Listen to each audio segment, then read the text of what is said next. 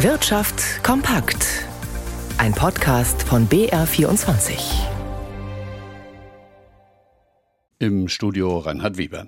Trotz schlechter Konjunkturlage nach wie vor halten Firmen an ihren Beschäftigten fest, weil sie einen Mangel an Fachkräften befürchten oder ihn schon zu spüren bekommen. Die Vereinigung der bayerischen Wirtschaft hat heute in München eine Studie zu regionalen Arbeitslandschaften vorgestellt. Birgit Haprat zu den wesentlichen Ergebnissen. Die Babyboomer gehen in Rente, genügend Nachwuchs gibt es nicht. Die Studie der Prognos AG im Auftrag der bayerischen Wirtschaft nennt da jetzt Zahlen für Bayern. Bis 2035 sinkt demnach im Freistaat insgesamt das Angebot an Arbeitskräften um 400.000, ein Rückgang von gut 5 Prozent gegenüber heute. Die Nachfrage der Betriebe nach Beschäftigten wird zwar nach unten gehen, da spielt auch die Digitalisierung eine Rolle, aber das Angebot an Kräften auf dem Arbeitsmarkt wird noch stärker zurückgehen, vor allem in der Transportbranche und im Reinigungsgewerbe, wobei der Engpass die Landkreise und kreisfreien Städte in Bayern unterschiedlich trifft. Die im Norden, also Franken und die Oberpfalz, mehr als die im Süden.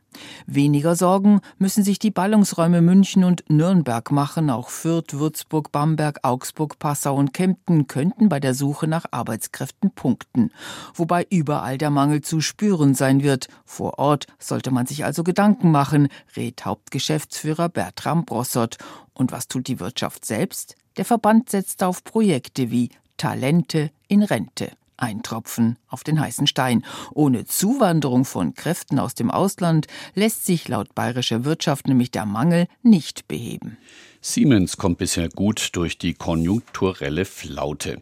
Der Münchner Konzern steigerte im abgelaufenen Quartal Umsatz, Auftragseingang und Gewinn deutlich. Unter dem Strich lag der Gewinn bei 1,4 Milliarden Euro. Das Unternehmen spricht in seinem Quartalsbericht von einem anhaltend profitablen Wachstum. Allerdings erholt sich der Markt in China langsamer als erhofft. Enttäuscht ist man auch über die Entwicklung bei Siemens Energy. Für Unruhe sorgt derzeit auch ein Korruptionsfall in Österreich. Österreich. Einzelheiten von Stefan Liener.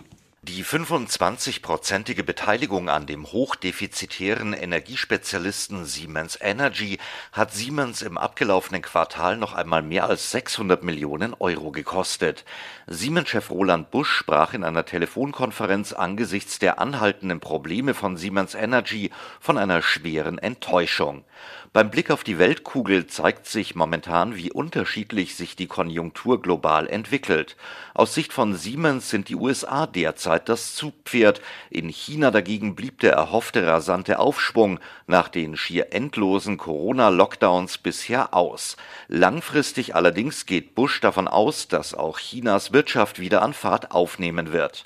Überhaupt zeigte sich Bush beim Blick nach vorne sehr zuversichtlich, auch deswegen investiere man rund um die Welt in neue Fertigungsanlagen, auch in Deutschland, wo zuletzt ein deutlicher Ausbau des Standortes Erlangen angekündigt wurde. Für Unruhe sorgt derzeit ein Korruptionsfall in Österreich. Dort sitzt laut übereinstimmenden Medienberichten ein Siemens-Mitarbeiter in Haft. Es geht um den Verdacht des schweren Betruges. Allerdings scheint dieser Fall überschaubar zu sein, so heißt es bei der Staatsanwaltschaft in Österreich, die Sache sei auf Vorarlberg begrenzt. Und damit gleich zu Rigobert Kaiser in unserem BR24 Börsenstudio. Wie schlagen sich denn die Papiere von Siemens nach den Gewinnmeldungen von heute?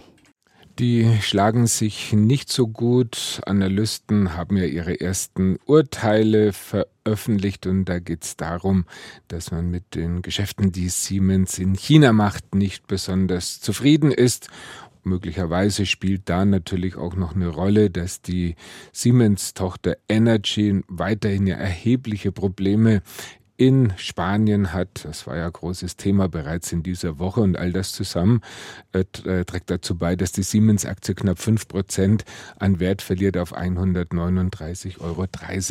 Man muss bei Siemens allerdings aber auch positiv erwähnen, dass die Aktie bei den jüngsten DAX-Rekorden, die der in diesem Jahr aufgestellt hat, ganz vorne mit dabei war. Vor diesem Hintergrund sind diese Gewinnmitnahmen auch irgendwo verständlich. Die Hoffnung, dass in den USA die Zinserhöhungen ein Ende finden, die treibt die Börsen heute weltweit an. Der DAX mit einem Plus von 0,9 Prozent auf 15.993 Punkte und auch in New York der Dow Jones, der legt ebenfalls 0,9 Prozent zu.